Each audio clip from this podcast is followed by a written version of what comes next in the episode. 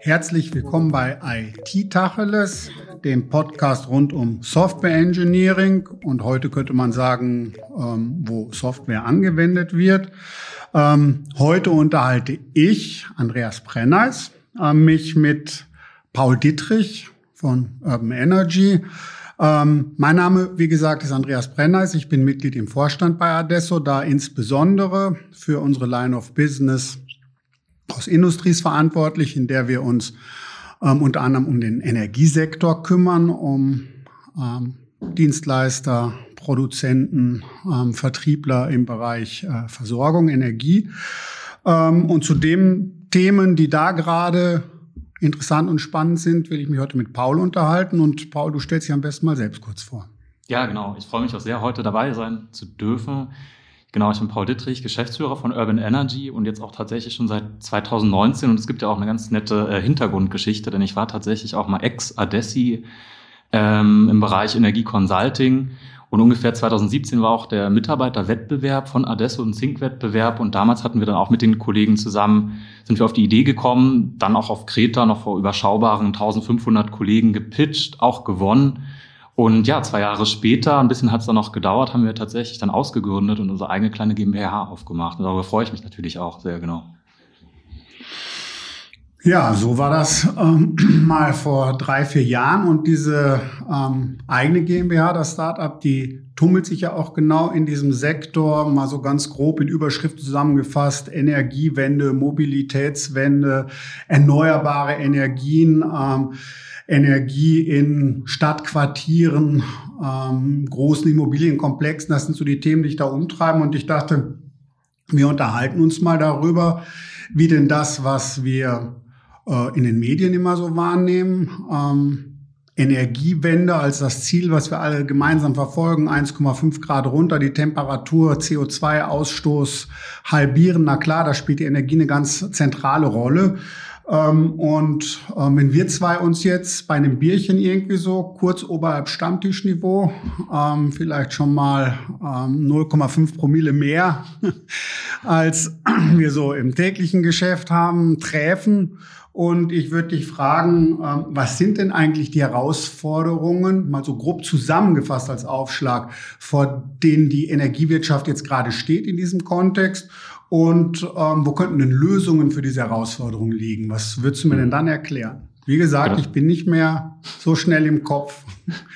Genau, ich glaube, das Wichtige ist, also es sind mehrere Themen, glaube ich, die da so gleichzeitig erfolgen müssen. Es gibt gar nicht so diese eine Lösung oder so, sondern wir reden ja hier von der Dezentralisierung. Das heißt, es gibt eine zunehmende Anzahl von erneuerbaren Energien, seien es Photovoltaikanlagen, Windparks, die wir ja auch teilweise dann überall sehen, wenn wir mit dem Auto oder so irgendwo rumfahren. Aber es gibt auch immer mehr erneuerbare Energien tatsächlich auch in den einzelnen Stadtquartieren, in den Städten selbst, die man gar nicht so wahrnimmt. Das Blockheizkraftwerk im Keller, was man gar nicht so sieht oder die Solaranlagen auf den Dächern. Das ist das eine. Auf der anderen Seite das ganze Thema Netzausbau. Auch da muss netzinfrastrukturseitig natürlich sehr, sehr viel getan werden, um überhaupt diese Vielzahl von ja teilweise auch volatilen Anlagen, eine Solaranlage produziert ja mal mehr, mal weniger, tatsächlich dann auch ins Netz einspeisen zu können. Und ich würde sagen, so auch als dritter großer Themenbereich ist auch das ganze Thema natürlich neue Kraftstoffarten, Elektromobilität, Wasserstoff. Wie geht man damit um? Wie kann man die vielleicht auch noch effizienter so einbinden? Ich würde meinen, das sind so die Themen. Deswegen gibt es leider nicht diese eine Lösung und deswegen könnte das dann auch an dem Abend ein bisschen längerer Abend ein paar mehr Bier geben, um da wirklich einmal durch, durchhüpfen zu können. Genau. Okay, wenn ich das jetzt richtig verstanden habe, ähm, dann ist die Lösung Dezentralisierung, Netzumbau und andere Antriebsarten, Energieträger für Mobilität. Aber was ist denn nochmal das Problem, was dahinter liegt? Eigentlich genau das ursprünglich hat es ja auch angefangen mit dem, mit, also zum einen, dass wir natürlich auch die Klimaziele des Pariser Klimaabkommens ja auch verfolgen wollen. Okay. Der Atomausstieg, der Braunkohleausstieg, der jetzt ähm, auch demnächst dann erfolgen soll. Ich glaube, Viele sind sich auch uneinig, ob es jetzt ein kluger Schritt war, zuerst aus der Atomenergie auszusteigen und dann aus, dem Bra aus der Braunkohle auszusteigen. Ich glaube, damals war das halt auch irgendwo ein emotionales, ein politisches Thema nach Fukushima. Viele hatten noch Tschernobyl vielleicht auch im Kopf. Und ich glaube, dass es damals also so klug im Sinne von äh, CO2-Ausstoß. Genau, da aus, in, in aus der Richtung betrachtet wäre es natürlich vielleicht ein bisschen geschickter gewesen, hätte man gesagt, okay, wir behalten die Atomkraftwerke vielleicht noch ein, zwei Jahre länger und steigen eher aus der Braunkohle aus. Aber auf der anderen Seite bin ich auch kein Fan davon, irgendwie so Dinge, die dann beschlossen wurden, auch wieder zurückzunehmen. Und ich glaube, wenn, wenn nicht die Bundesrepublik Deutschland kann es schaffen, auch in den nächsten Jahren da äh, mit den Zielen auch voranzukommen, was die Erneuerbaren betrifft. Und vielleicht brauchen wir dann auch irgendwann keine, keine Kohlekraftwerke mehr. Genau. Und die, nicht nur die Braunkohle steht ja jetzt zur Disposition, auch bei der Steinkohle soll es dann ja wohl jetzt schneller gehen, wenn das ähm, in Berlin alles so weitergeht, wie es im Moment andeutet. Und warum muss es dann dezentral werden? Dezentral, das macht einfach, denke ich, Sinn. Das ist auch von der, von der Logik her da, die Energie auch zu produzieren wo sie letztendlich auch verbraucht wird. Vielleicht braucht es tatsächlich, wenn man zum Beispiel gerade im urbanen Bereich, also die Städte sich anguckt, vielleicht brauchen wir dann gar nicht den Riesennetzausbau in dem Sinne. Vielleicht macht es viel mehr Sinn, in diesen Insellösungen ähm, zu denken, sich die einzelnen Quartiere anzugucken und vielleicht genau da mit Solaranlagen, mit Blockheizkraftwerken die Energie genau da zu produzieren, wo sie verbraucht wird. Und es gibt sehr viele Immobilien, wo es tatsächlich auch schon zu Spitzenzeiten mehr äh, Solarenergie zum Beispiel produziert wird, die mehr als sie eigentlich benötigen mittlerweile auch schon produzieren. Insofern, glaube ich, muss man genau in diese Richtung auch denken und dann ähm, wird, es, wird es auch was mit den Zielen. Was bedeutet denn ein wachsender Anteil von erneuerbaren Energien für unser Energiesystem insgesamt. Was Dezentralisierung ist ein mhm. Punkt. Ich kann wahrscheinlich nicht so große Windräder bauen, dass die gleich viel Strom produzieren wie ein ähm, Kohlekraftwerk, ich kann nicht beliebig große Windparks bauen. Ich ähm,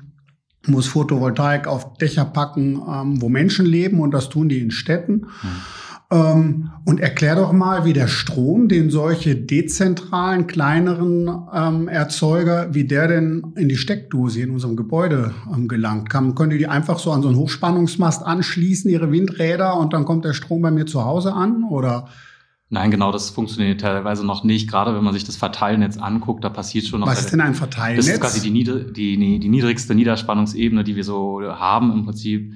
Und daher ist es natürlich immer noch eine Herausforderung, da einfach mal so eine Photovoltaikanlage anzuschließen. Also so funktioniert es tatsächlich dann doch noch nicht. Es also das Verteilnetz, ja. um unsere Zuhörer hier mitzunehmen, ja. ähm, ist tatsächlich das, was bei mir bis zur Haustür läuft. Ja, genau, richtig. Ja, genau. Ja. Das kommt von meinem Stadtwerk genau, dann bis zum, bis zum Hausanschluss. Es gibt dann das Mittelspannungsnetz, das ist quasi dann so im Stadtgebiet und die Übertragungsnetze, das ist dann so die höchste Einheit, das sind dann die, äh, ja, die großen Über, äh, Überspannungsleitungen, die man dann so in, auf, den, auf den Feldern überall sieht, genau. Und ich glaube, das ist wichtig, dass wir auch erkennen, dass es so einen, eine Mischung geben muss tatsächlich. Also wir brauchen tatsächlich die Windparks vielleicht dann auch in der Nordsee, in der Ostsee. Wir brauchen die großen Solaranlagen und natürlich ist es ja auch wichtig, gerade für die großen Industriestandorte in Baden-Württemberg, Nordrhein-Westfalen, dass da natürlich auch die Energie immer äh, hinkommt und nicht nur zu gewissen Tageszeiten oder sowas. Und dafür ist natürlich auch der Netzausbau dann ungemein, ungemein wichtig. Und ich glaube, gerade so, wenn man sich jetzt mal auch die, die Entwicklung der Windanlagen anguckt, gerade so in den letzten Jahren, gab es eine Zeit, da war es sehr, sehr gut. Da war Deutschland auch immer mit Spitzenreiter. Aber gerade so in den letzten zwei Jahren haben wir ungefähr im Durchschnitt nur noch so ein Viertel von dem ausgebaut an Windanlagen, was so der Jahr, die Jahre davor der Fall war. Und da war es ja auch ganz oft ein Problem der Regulatorik. Ich meine, wenn man sich ein bisschen überlegt, dass eine Chemieanlage, ein Flughafen teilweise näher an einer Wohnimmobilie dran sein darf als ein äh, Wind, Windrad, dann ist es natürlich schon sowas, wo man sich vielleicht Gedanken machen sollte. Aber ich bin da erstmal vorsichtig zuversichtlich, äh, das kam jetzt auch schon ein bisschen aus den Sondierungsgesprächen ja auch raus, dass tatsächlich zwei Prozent der Landesfläche in Deutschland jetzt auch äh, zur Verfügung gestellt werden sollen. Äh, Weiß für, man denn, den, ist eine Frage, die kannst du vielleicht gar nicht beantworten, wie viel jetzt so benutzt wird? Ist zwei Prozent viel oder wenig oder? Genau, die genaue Zahl weiß ich natürlich nicht, aber ich glaube, da ist noch sehr, sehr viel Potenzial, gerade wenn man sich die Flächen auch in Deutschland anguckt. Es gibt sehr, sehr viele Freiflächen. Aber ich finde es auch spannend, es gibt tatsächlich auch einzelne Windräder schon, die man auf Immobilien zum Beispiel, also gerade so auf Hochhausimmobilien auch oben raufpacken kann, die auch tatsächlich sehr viel Energie produzieren. Ich glaube, sowas ist sehr spannend. Und was jetzt auch noch ein bisschen durchgesickert ist, ist, glaube ich, auch das ganze Thema mit dem Photovoltaikausbau, was auch immer spannender wird, dass zum Beispiel jetzt für, wo gesagt wurde jetzt, ähm, dass für alle Neubau, Gewerbeimmobilien die Solaranlage jetzt auch verpflichtend wird. Und ich glaube, genau solche Vorgaben braucht es vielleicht auch, um da doch ein bisschen mehr äh, ja, Energie ins Thema zu kriegen, im wahrsten Sinne des Wortes. Okay, dann gehen wir mal zurück zu diesen ja. drei Netzen, über die wir gerade gesprochen haben. Da gibt's jetzt also von meinem geistigen Auge so einen fetten Windpark, der produziert fast so viel Strom wie ein richtiges Kraftwerk und der wird dann wo angeschlossen? Irgendwie ans Übertragungsnetz, um dann aus der Nordsee bis Bayern Strom zu transportieren. Und kann ich denn dann jetzt die Photovoltaikanlage auf dem Dach von meinem Einfamilienhaus dann an das kleine Netz, so an das, ähm, wie heißt es normal, Verteilnetz direkt vor der Haustür, so direkt einstöpseln und alle können den Strom nutzen? So einfach geht es halt nicht. Da muss man halt schon mit der Netzgesellschaft vor Ort dann natürlich sprechen. Die haben dann auch noch ein Mitspracherecht, gucken sich das Ganze an, ob das überhaupt ähm, möglich ist. Und dann muss natürlich auch ein Einspeisepunkt definiert werden, um dann halt die Energie einspeisen zu können. Aber so ganz so leicht, also gibt es schon immer so eine natürliche Hürde. Es gibt so kleinere Solaranlagen, die man sich dann auch nur für den, für den Eigenbedarf tatsächlich auch dann verwenden kann, wo es dann, die dann nicht ans Netz angeschlossen sind, wo man vielleicht dann, weiß ich nicht, den Kühlschrank oder den Hobbyraum oder sowas mit, äh, mit Energie versorgen kann. Aber so einfach, dass man einfach seine Energie ins Netz einspeisen kann, das ist tatsächlich noch nicht der Fall, genau. Und wenn da so viel Regulatorik drauf ist und wenn das so schwierig zu entscheiden ist, dann wird das ja wahrscheinlich den Ausbau von erneuerbaren Energien jetzt so im häuslichen Umfeld nicht gerade fördern. Ja. Dann bleibt das da ja vielleicht stecken.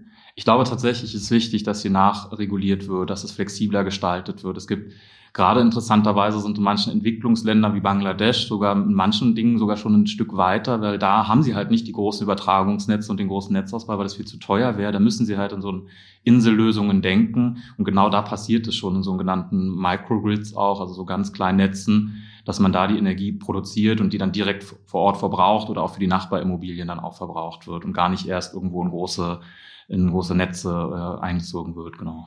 Das heißt, das ist im Prinzip in virtuell sowas wie ein richtiges Kraftwerk? Genau, es gibt ja auch das virtuelle Kraftwerk tatsächlich auch als als äh, Schlagwort oder beziehungsweise es ist ja auch in der Praxis schon äh, tatsächlich öfters mal auch vorhanden. Das ist einfach die von der Logik her gibt es ja auch überall in Deutschland so mal einen großen Solarpark, mal einen Windpark, mal ein Bioheiz, äh, ein Biomassekraftwerk und jetzt schaltet man diese Vielzahl von mehreren Kraftwerken oder von mehreren Energieproduzenten zusammen nennt das Ganze virtuelles Kraftwerk. Also es wird dann alles aus einer Hand im Prinzip verwaltet.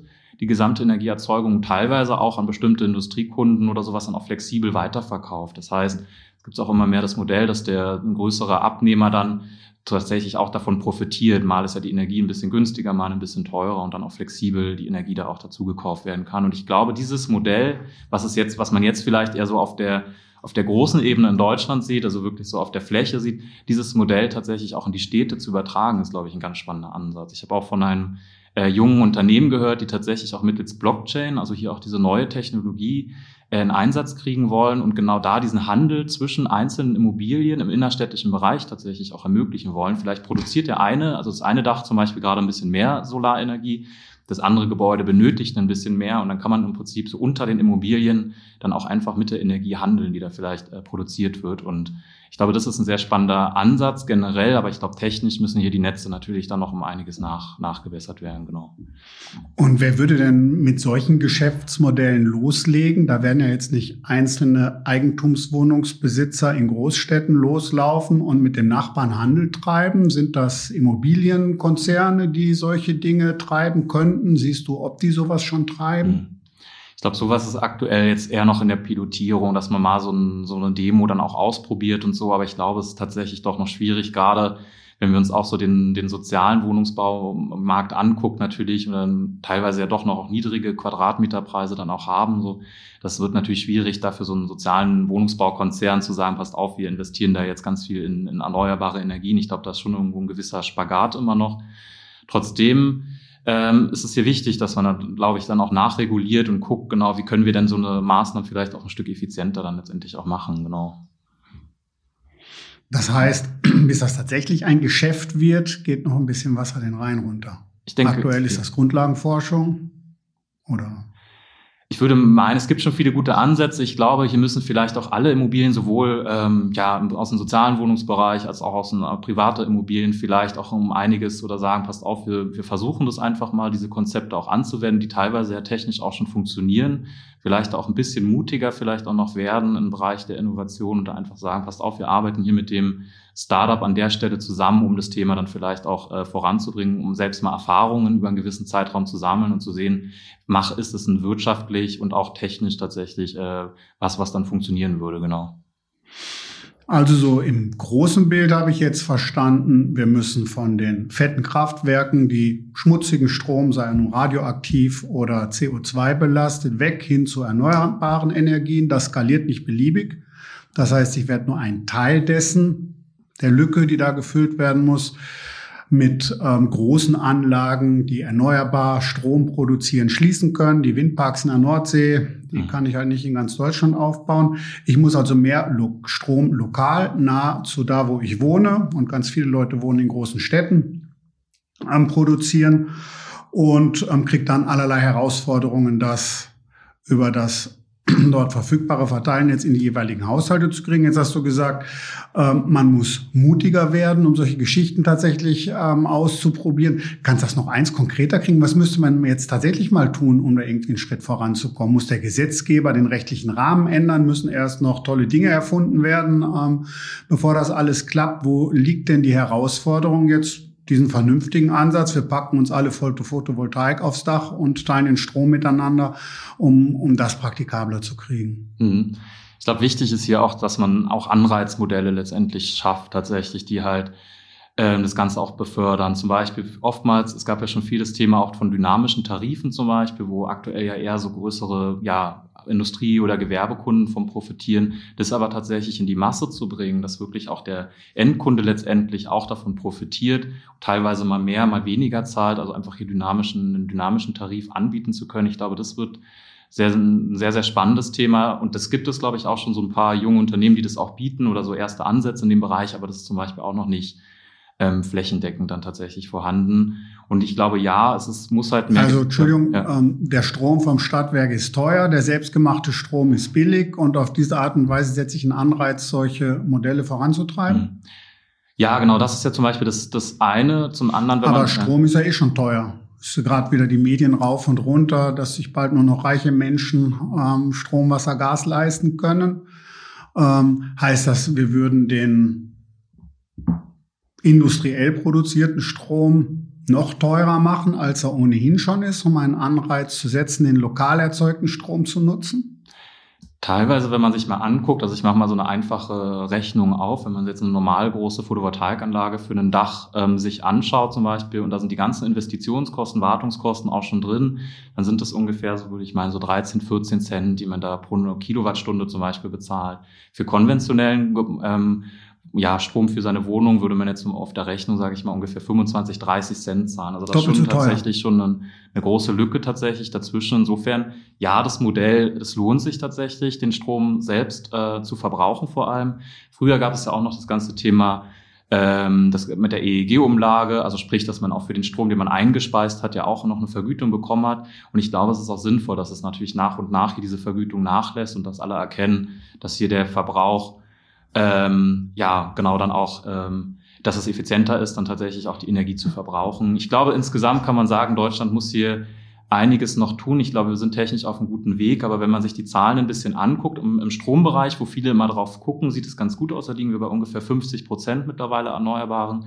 Wenn wir aber den Gesamtenergie Bedarf und uns Deutschland angucken, dann sind wir da tatsächlich sogar unter dem EU-Durchschnitt, weil Energiebedarf heißt nicht nur Strom, es heißt auch Wärme und das heißt auch Kraftstoff. Und da sind wir tatsächlich so ein bisschen sogar zurück, so auch gerade im Vergleich zu den anderen EU-Ländern. Und ich glaube, Zurück im Sinne von? Äh, genau, ein paar. Also ich glaube, wir liegen da so bei 17 Prozent oder so. Im EU-Durchschnitt sind wir so bei 20 Prozent, wenn man sich den Gesamtenergiebedarf Das heißt, anguckt. wir haben schon besser gedämmt als der Rest der Welt, oder? Ja, genau. Aber ich glaube, da ist schon so ein bisschen mehr Potenzial einfach noch drin, so würde ich meinen. Also was, also ich glaube, da müssen wir einfach, ich glaube auch nicht, dass es die Unternehmen und so aus eigener Kraft schaffen, sondern so ein bisschen Nachregulatorik äh, ist da vielleicht auch ganz hilfreich, genau.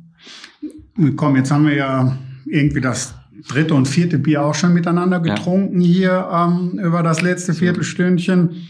Ähm, da würde ich ja jetzt echt gern von, du wirst Bundeskanzler.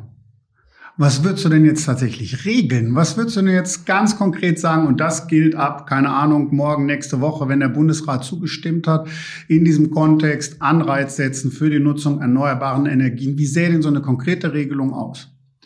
Ich hatte tatsächlich so Prämien auch nochmal ähm, dafür, dass man zum Beispiel auch in Solarenergie, in eigene erneuerbare Energien dann tatsächlich auch nochmal, also das ist wie so eine, ja, wie damals die Abwrackprämie tatsächlich dann auch eine Prämie für den Ausbau von erneuerbaren Energie gibt, dass es sich jeder im Prinzip Immobilienbetreiber das tatsächlich auch leisten kann, dass es am Ende so günstig ist, die eigenen Anlagen da aufs Dach zu packen äh, oder in den Keller einzubauen, dass es günstiger ist, diese Investition zu tätigen, als äh, den Strom noch aus konventioneller Ebene zu beziehen. Und der erste Schritt, der jetzt passieren wird, ist, dass ähm, gewerbliche Immobilien Photovoltaik aufs Dach setzen müssen, also mal wieder so ein mhm. bisschen Druck, Zwang. Und du würdest weitergehen und würdest sagen, ich subventioniere über Prämien den Ausbau ähm, solcher Lösungen komplett. Und, und natürlich auch die Infrastrukturen schaffen, also auch die Netze entsprechend ausbauen, dass das halt möglich ist, dass wir wirklich mehr erneuerbare Energien ins Netz einspeisen können, dass wir eine Flexibilisierung des Energiemarktes erlauben, dass man halt handeln kann tatsächlich, dass es für jeden einfacher wird, tatsächlich auch mit